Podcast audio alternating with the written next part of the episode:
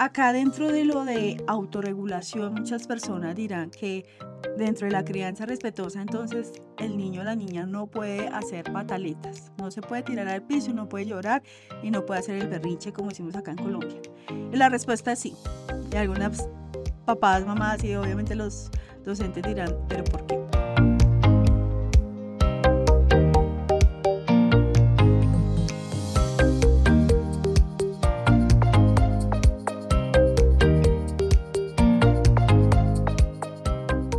Bienvenidos a nuestro podcast Criando con Amor. Soy la profe Nicole. Estoy feliz nuevamente de estar con ustedes. Hoy quiero compartir un tema muy importante que es sobre la importancia de los límites en la crianza respetuosa. En el anterior capítulo o episodio hablábamos sobre cómo establecer esos límites dentro de la crianza. Y bueno, ustedes se preguntarán por qué es tan importante que eh, se establezcan aquellos límites dentro de la crianza respetuosa. Bueno, y tú te estarás preguntando, ¿este podcast para quién va dirigido? Va dirigido a todos los papás o mamás que quieran y están en esa búsqueda constante de seguir mejorando la crianza para con sus hijos e hijas. Y también, pues nosotros las docentes, es importante de que también estemos como a la vanguardia de los temas que van saliendo en este tema, para así mismo saber cómo, por ejemplo, en el caso del colegio, del jardín, saberle hablar o explicar al niño y que haya pues en esa comunicación como asertiva. Los límites son aquellas guías que nosotros le vamos a dar al niño o a la niña para que ellos se sientan seguros en su entorno, sepan también qué quieren de ti, mejor, tú qué quieres de ellos, eh, cómo es la manera adecuada de ellos comportarse, por ejemplo, dentro del hogar o también en una aula de clase o también en la misma sociedad porque muchas veces eh, se dice que se establecen los límites es para que los niños no puedan tener eh, esa libertad de, ser como ellos quieren ser, pero sí, ellos pueden ser como quieran ser, pero teniendo en cuenta que cuando hay un límite, ese niño va a tener seguridad, va a tener, y dentro del hogar va a existir ese respeto mutuo, esa comprensión, esa comunicación asertiva o comunicación efectiva.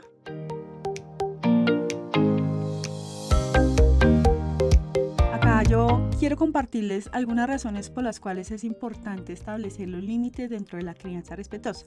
La primera es ese sentido de seguridad. Como estaba diciendo al inicio de este podcast, cuando nosotros le damos ese sentido de seguridad al niño o a la niña, ellos van a saber qué está bien hacer y qué no está bien hacer. Y algo muy, para mí me parece bonito e importante dentro del desarrollo del niño o de la niña es que les va a fomentar o a desarrollar esa seguridad para con ellos mismos.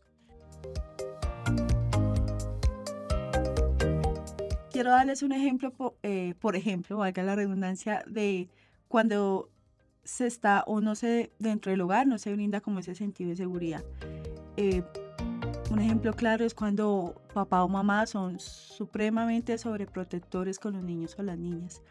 Eh, hay dos, dos cosas que pueden pasar. Lo primero, que el niño, como antes decía, se puede volver el pequeño emperador, que lo que él diga, como él diga. Y lo segundo es que cuando a un niño se le sobreprotege tanto y no se le da como aquellas herramientas o aquellos, sí, herramientas o límites dentro de su hogar para que se sienta seguro de sí mismo, por ejemplo, al momento de tomar una decisión, al, momento de eh, decir si le gusta, si no le gusta, cuando un niño es tan sobreprotegido se le va a crear inseguridades. Es algo irónico, ¿no? Pero sí suele pasar. También dentro de este tema tan importante que es eh, el establecer límites es fundamental que papá o mamá dentro de ese entorno le proporcione al niño a la niña el que él o ella se pueda desarrollar eh, esa habilidad de autorregularse. Lo principal es que el niño tenga la oportunidad de conocerse, también de manejar sus emociones, de saber eh, y entender cuáles son sus deseos, cuáles son sus acciones y que si, por ejemplo, esas decisiones o acciones que él o ella eh, van a tomar, eh, pues sean de manera saludable.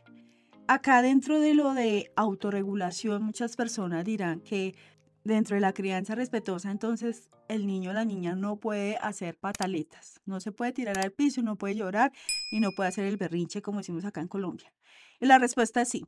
Y algunas papás, mamás y obviamente los docentes dirán, pero ¿por qué? Porque dentro del proceso cuando un niño tiene una pataleta, eh, ahí no va a estar papá o mamá para, en el caso, bueno, aunque eso se ve, ¿no?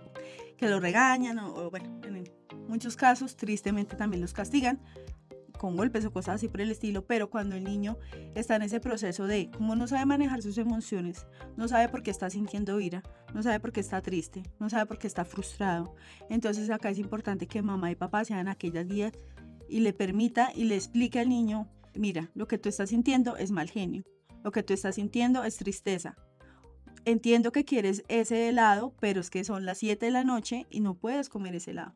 Entonces también es como, te respeto, te acompaño en tu sentimiento, te lo explico y te enseño cómo manejarlo, pero no vas a obtener pues, lo que quieres y se le dice el por qué. Entonces, de esta forma el niño va a comenzar a comprender sus emociones, sus sentimientos, va a comenzar a saber cómo manejar em, el día a día, como por ejemplo el ejemplo que les estaba dando de la pataleta.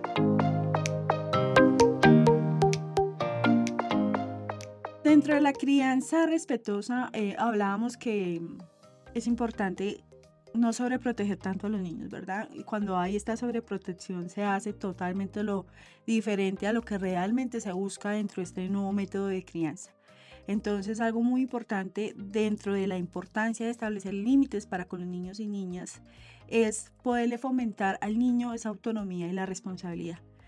Cuando se le permite al niño explorar eh, esa autonomía dentro de su entorno seguro, teniendo en cuenta los puntos anteriores, el niño va a saber elegir una decisión, va a eh, saber que es responsable de sus acciones. Como en el podcast anterior hablamos, por ejemplo, que está el ejemplo más común que tiene que hacer deberes o de pronto ayudar con algo en la casa y no lo cumple, entonces pues va a tener unas consecuencias de, de ello. Y dentro de la crianza respetuosa es muy importante permitirle al niño de que dentro de los límites que se le da al hogar, él también pueda explorar eh, ciertas cosas y el papá y mamá también confiar en el niño o la niña de esas decisiones que él o ella va a tomar, pues para que allí se le pueda también como fortalecer esa autonomía y confianza y seguridad en sí mismo.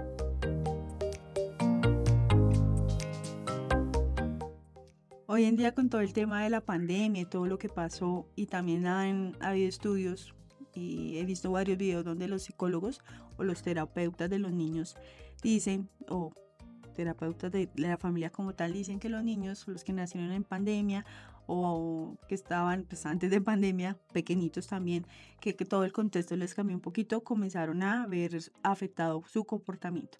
Entonces, cuando nosotros acá dentro de la crianza respetuosa manejamos los límites, esto también les va a ayudar o les va a proporcionar que ellos puedan desarrollar o cultivar aquellas habilidades sociales y empáticas. Entonces, ¿qué quiere decir esto? Primero, como en el punto anterior, la idea es que hablamos de que el niño se autorregule, que aprenda a conocer sus emociones, sus sentimientos. También es importante que en este punto de las habilidades sociales, el niño eh, también comience a entender que la otra persona también tiene necesidades, también tiene emociones y que esto em, va también como a afectarle al niño y a afectarle pues su entorno. Entonces, eso me parece algo muy bonito porque a veces muchos niños y niñas em, se ponen tristes o en el caso que hablaba que hacen la pataleta de, de, no sé, papá o mamá quiere este lado y de pronto papá y mamá no tienen dinero. Entonces, después de que se le, se le acompañó en la pataleta, se le indicó el por qué no se le puede dar el helado. Puede ser bien porque son las 7 de la noche o puede ser bien porque papá o mamá no tienen el recurso para comprarle el helado. Entonces, este punto o este límite le va a ayudar a que el niño entienda o se coloque en, los zapatos, como decimos acá en Colombia, del papá o de la mamá, de decir, bueno, si hoy no se pudo, pues será en otro momento.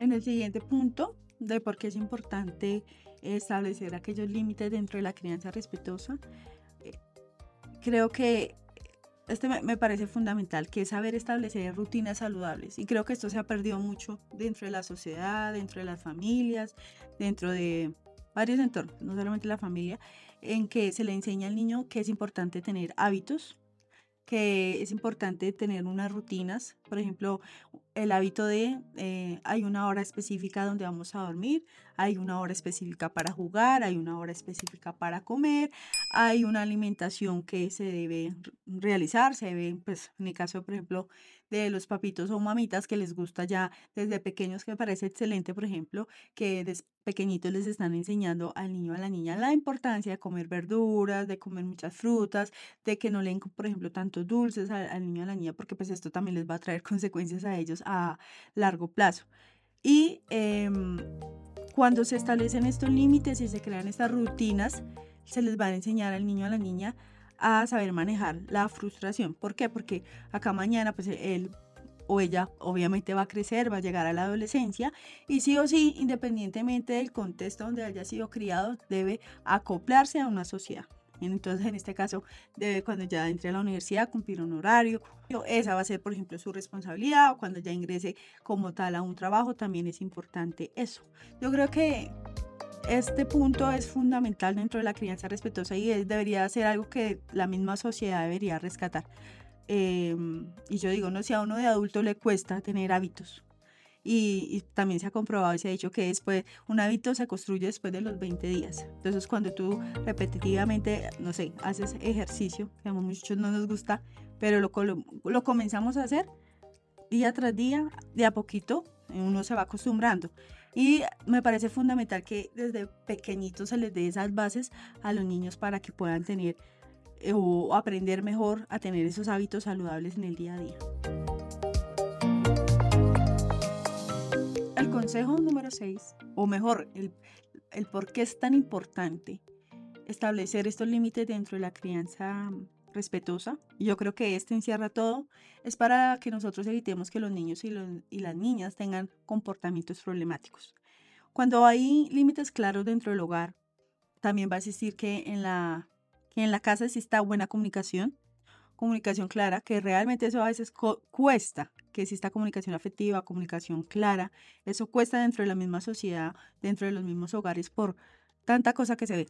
no porque la tecnología sea mala, no, sino porque a veces las mismas familias no les gusta compartir entre ellas por estar haciendo cada uno pues sus cosas.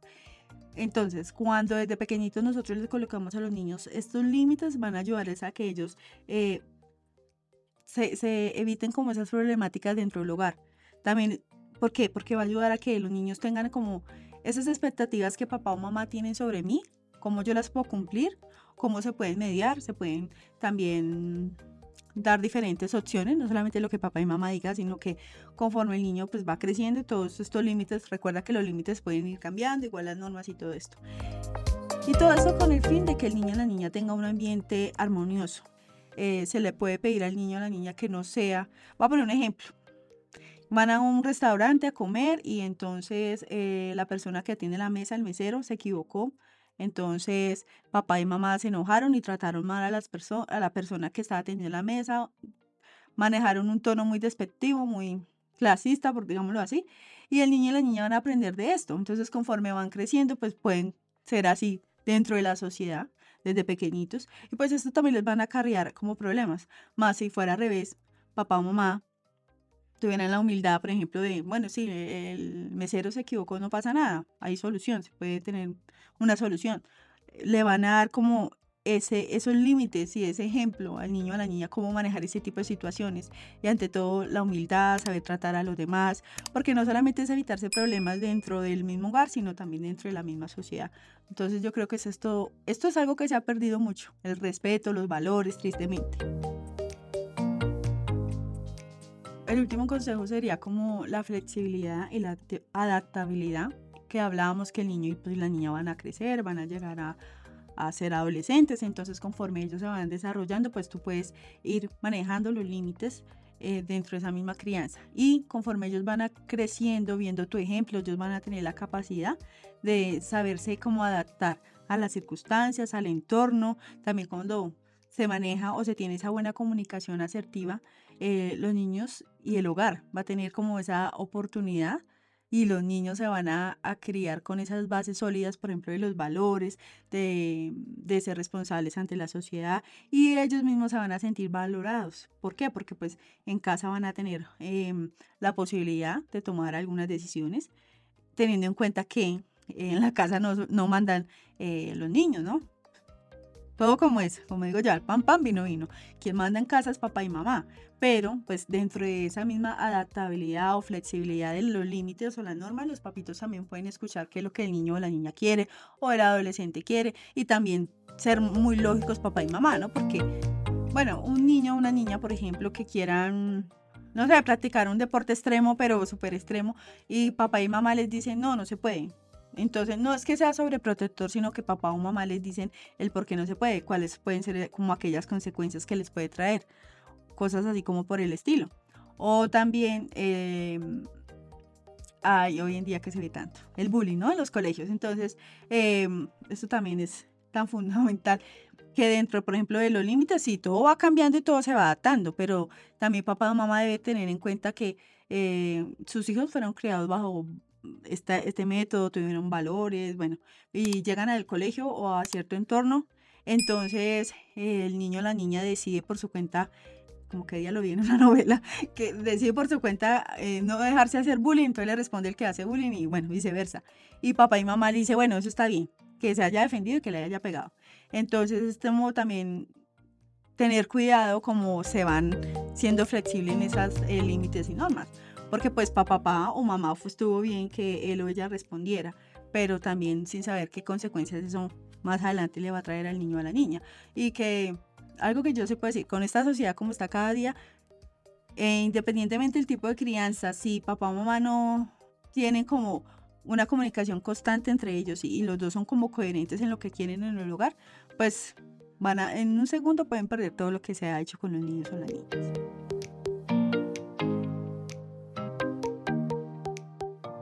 Sí, yo creo que está, este tipo de crianza, la crianza respetuosa, sí va a dar unos, unos seres humanos mejores de los que ya hay en la sociedad, porque no vamos así que todo el mundo es malo, ¿no?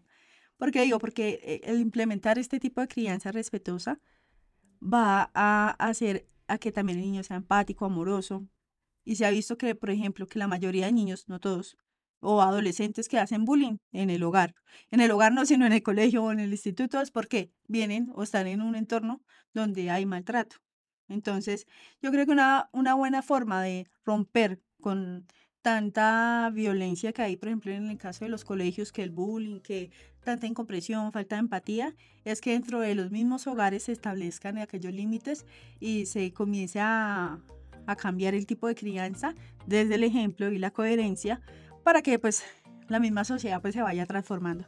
Entonces yo creo que independientemente de cómo esté la sociedad, todavía hay esperanza para, para los nuevos papás y también para los antiguos, porque hay muchos que también les está gustando el tema de, de informarse, ¿no? De qué va la crianza respetuosa o qué puedo cambiar o sencillamente no quiero ser como fue papá o mamá cuando me criaron, entonces qué puedo mejorar. Bueno, entonces te preguntarás, eh, ¿y cómo puedo apartar una consultoría contigo? ¿Cómo puedo aprender más sobre crianza respetuosa? En todas mis redes sociales aparezco como la profe Nicole y también tengo una página oficial donde ahí puedes dejar pues tu correo, tus datos y con gusto te vamos a contactar, que ves laprofenicole.com.